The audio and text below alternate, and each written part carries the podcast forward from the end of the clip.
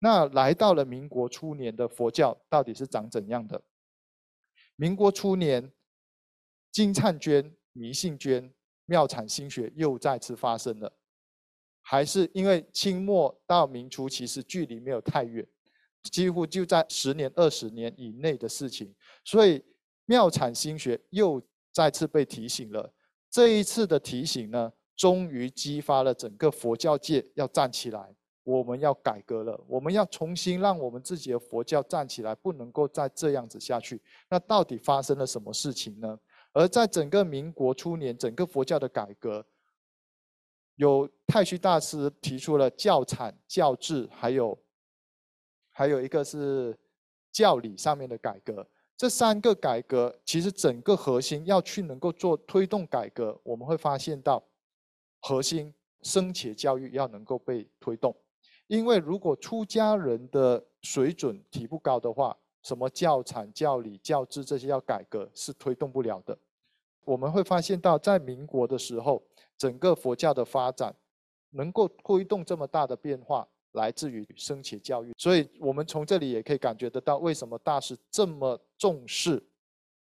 佛教生且的教育、出家人的教育，一定要抬起来。我们现在现在感受不到，因为普遍大家。至少都会高中、大学毕业，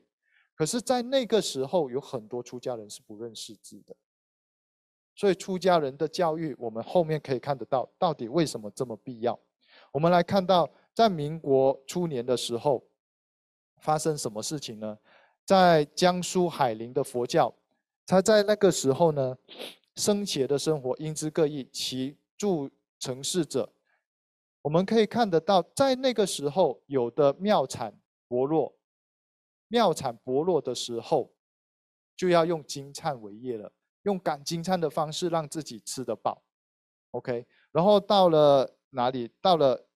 泰县，泰县佛教界是怎么样？庙宇林立，生且繁盛，代为全省讲。庙宇很多咯，可是为之富者稀，富有资源的、有钱的寺院其实很少。所以要开始赖金灿为生活之源，故佛光之必毁，龙象之稀罕，我译为全省讲。他说，在泰县的佛教到处都是寺院，僧且很多，可以说是全省整个江苏省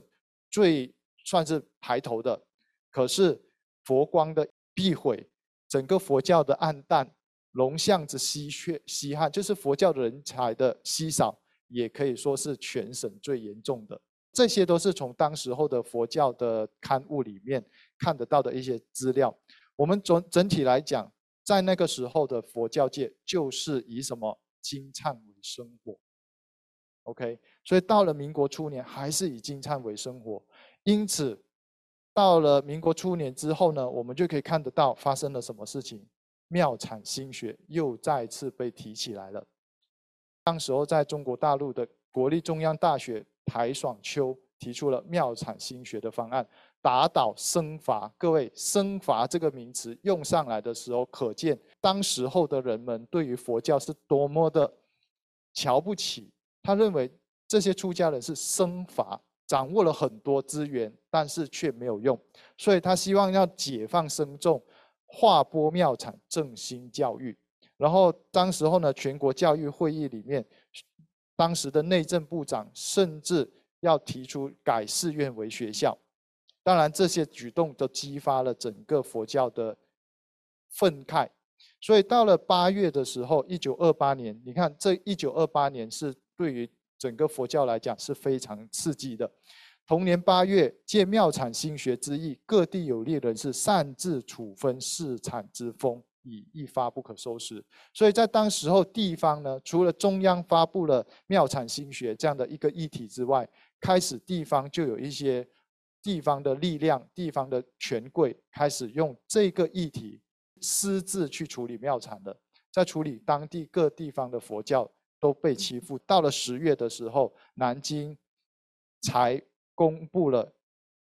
这个这样的一个说明。他说：“眼看各地毁寺凄惨事件不断的发生，一直到了一九二九年的元月，国民党当时候的国民党只好出面再解释，此次全国教育会议对于处分市产各议案决议，分送内政部起本院参考，亦仅为建议性质。因为当时候佛教声音出来了，所以有有了舆论压力的时候，他开始说。各该地方教育行政界应加以指导，予以维持，不得擅行处分市场。从这整个过程，我们可以看得到，当时的佛教经历了一个惊心动魄、惊心胆战的一个过程，差一点我们的佛教又要被瓜分出去了。所以妙禅心学啊，它一直到了民国十八年，就是一九二九年的时候，南京全代会里面。直接提出中中华民国当时候的中华民国妙产新学促进会有五大主张：妙产新学巩固党国基础，妙产新学可以均平教育负担，妙产新学可以实现本党主义，妙产新学有悠久历史，就是追溯到清朝的时候。然后妙产新学出自全国教育界之公益，所以可以看得出来，从这种种的。片段片段的资料可以看得出来，在当时候的佛教的积落，而让大家一直觉得佛教没有存在的必要。所以，当一个人没有价值的时候，自然就会毁灭。所以在当时候的中国佛教呢，佛教界开始积落到了极点。民国十八年七月，终于所有佛教界站起来，成立了中国佛教会。进而开展了后来的推进了佛教界的改革，所以从民国十八年这一个妙禅心学的起起落落的过程中，让整个佛教开始要振振奋起来了。所以我们来到看得到，在当时候最为首的，当然就是以太虚大师。我们顺带一提，在当时候整个佛教的基落，其实有两种模式。去想要让佛教站起来，一种叫做复兴佛教，一种叫做改革佛教。OK，复兴佛教是指什么？是比较传统的模式。过去佛教那么兴盛，我们应该要回到过去。所以这一派的我的见解是，这一派的灵魂人物可以以太虚大师，不是太虚，虚云老和尚这一脉系为作为一个精神代表。所以虚云老和尚他们在那个时候，甚至后面追随他的。佛教界，他也是以希望佛教好，但是他们走的路线是希望佛教重新回到过去，因为他认为过去是兴盛的。可是太虚大师这一脉呢，延续到甚至我们星云大师，其实就延续了太虚大师改革派佛教改革派的思潮，认为佛教进到去这个年代，随着整个世界的转动、工业革命等等的世界时代一直转变，佛教需要改革。它不能够只是复兴，复兴的话还是会掉回去最后的原本的问题。所以改革派是比较激烈的。当初在那个时代，在民国初年就有大概这两个方向，大家都是为了佛教要好，但是用的方法不同。那我们佛光山呢，可以说是继承了太虚大师这一脉络，改革佛教的部分。太虚大师当时候提出了人生佛学、人生佛教。什么叫人生佛教？因为对应到明清末明初这时候的金灿佛教，他说：当暂至天鬼等于不论，先暂时不要去讨论天鬼，且从人生求其完成，以致发达为超人生，超超人生，起除洗除一切近于天教鬼教的迷信。也就是说，他希望我们佛教不要一直去聚焦在天鬼这一个层面。当然，在佛教里面的六道思想里面，当然天界、鬼界是有的。但是我们必须要回到来，我们是活在人道啊。那人道里面怎么去过人道的生活？怎么样从人道的立场出发，去让我们的人生能够超越、提升，甚至超超越、超超的人生？这是太虚大师提出来的人生佛教。他希望以现代的人生化、群众化、科学化为基础。在此基础上建设趋向无上正片觉之圆见之大乘佛教，所以人生佛教它还是一样，跟菩萨道思想没有偏离，但是他希望佛教回到于从人道出发，我们是人，从人道的条件、人道的因缘去想，我们可以怎么做？不要一直活在每天鬼啊神啊鬼啊神的这样的佛教。所以这是当时候太虚大师提出的改革的其中一个，应该是说最核心的一个概念。那后来呢？当然，在一九二几年，我们知道后来一九三七年吧，卢沟桥事件，日本侵占整个中国，还有整个大东亚，在在这个时期，我们进入了一个抗战的时候。当然，抗战的时候，其实日本人很聪明，他利用了佛教作为整个中日亲善的其中一个文化交流的一个一个工具。在那个时候，大概。佛教也得到了一相对应的一点点的生存空间、喘息空间，然后可是当然那个一下子就过去了，一直到抗战胜利之后呢，佛教大概又进入到了另外一种形态。那从抗战胜利之后的佛教呢，从他的生活方式来看，我们可以看得到，当时候的僧尼多以田产、香火、金灿，甚至风景区的招待游客。很少数的，也像上海的寺院，它会经营素菜馆，所以这些雏形我们看得到。现在的中国大陆的寺佛寺院还可以看得到这样的意味，所以从那个时候，民国初年一直维持到现在，那是佛教生活的模式。那至于传承呢，我们可以看得到有十方十方选贤制，就是十方丛林栖霞禅寺，栖霞。大师学习成长的过程中的栖霞禅寺就属于十方丛林，它是各方的弟子都可以来这边的，而且他的住持是从十方里面你来才有才干的，能够担当的，那就会被选举作为住持当家等等，这叫做十方选贤选贤制。那有的寺院的传承是属于子孙道场，就是从自己的弟子里面去选贤，选一个合适的人。甚至有的小的道场根本没有很多弟子，所以就是师父往生了之后，圆寂之后，就直接交托给自己的弟子。那这样这样的一个过程中，也会发生了佛教的传承的断层，因为等到等到老老和尚往生的，年轻的和尚才来接，可是没有人教，所以这也是大师为什么在佛光山创立之后，他很快的建立了整个佛教。住持的传承制度，不要等到师父往生的老和尚往生了之后，弟子茫茫然没有人教，所以这样子确保了整个僧团的制度能够在有长老的指导之下，能够比较健全的传承下来。然后我们可以看得到黄色这这几块呢，是当时候民国佛教抗战胜利之后的一些具体发展，教育发展，教育发展在清末民初之后呢，就有。大家应该多少听过杨仁山居士的奇幻金色，这些都是当时候扬州的，然后上海有华严大学，甚至有武昌的佛学院等等，这些焦山佛学院，这些都是我们都听过，在那个时代的佛学院，教育开始慢慢的推展起来了，因为大家知道，原来佛教要站起来，一定第一件事情，僧侣一定要先健全。OK，那我们也看得到，抗抗战之后呢，教会的设置就是佛教会的慢慢的成立。从刚刚我们看得到的，民国十三年开始召集，一直到了民国十八年成立了中国佛教会，然后慢慢的扩展，从中央的佛教会到各地方的佛教会，慢慢的成熟。所以这象征着佛教开始愿意团结起来了，愿意一起共同来面对当时候面对到的问题。而在慈善公益的部分呢，原本我们刚才看得到，清末以降的佛教是不太从事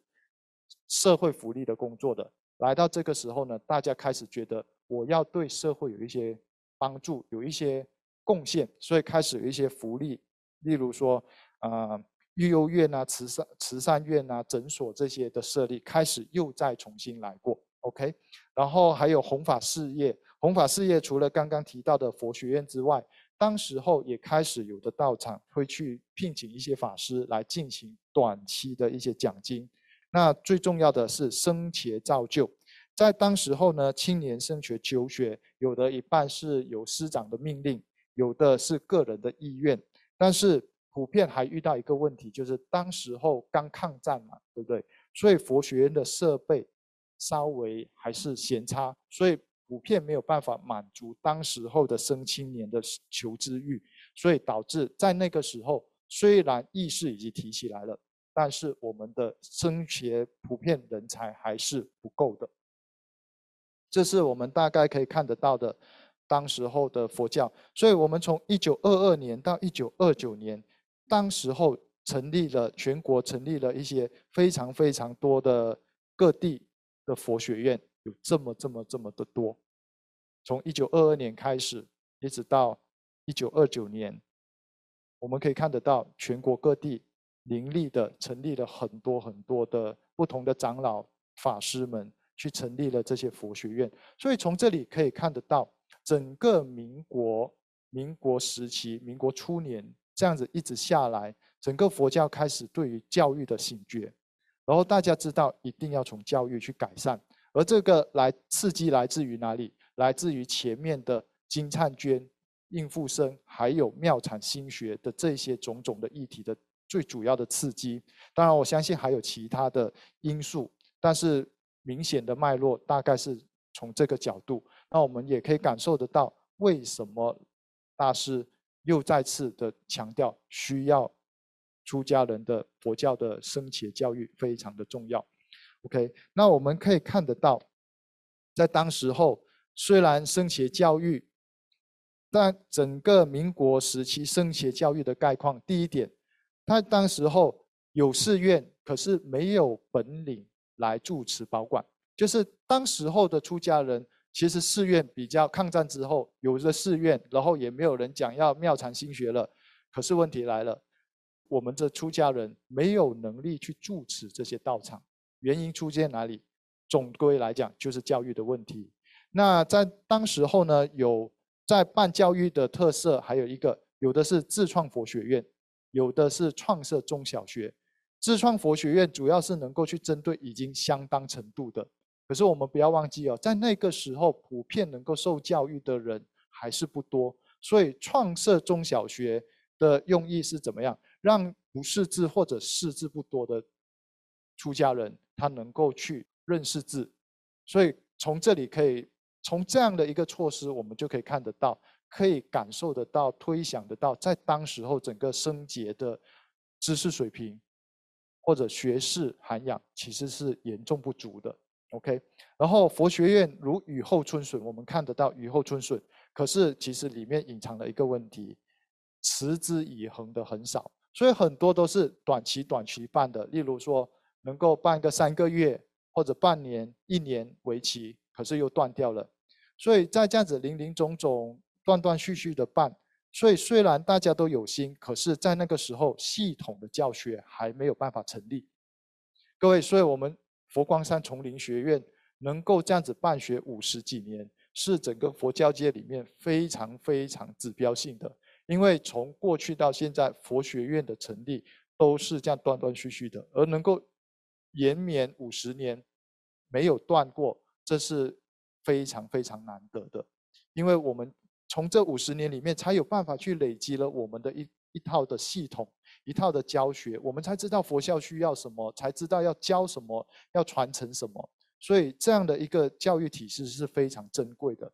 顺带也让大家可以感受得到佛光山的丛林佛教佛教学院。我们可能如果你一般不认识佛教的时候，你可能感受不到这个丛林学院到底有什么特别。可是。从前面到发展到目前为止，我希望我相信大家可以更加能够感受得到，丛林佛小学院办学五十几年不停顿，其实它背后背负的一种使命感是非常非常的重的，它是对于整个佛教的传承生存的脉络来讲是非常非常大的使命感，一直扛在整个佛教学院的肩肩上的这。所以也希望大家真的有因缘，真的能够来这里就读一下。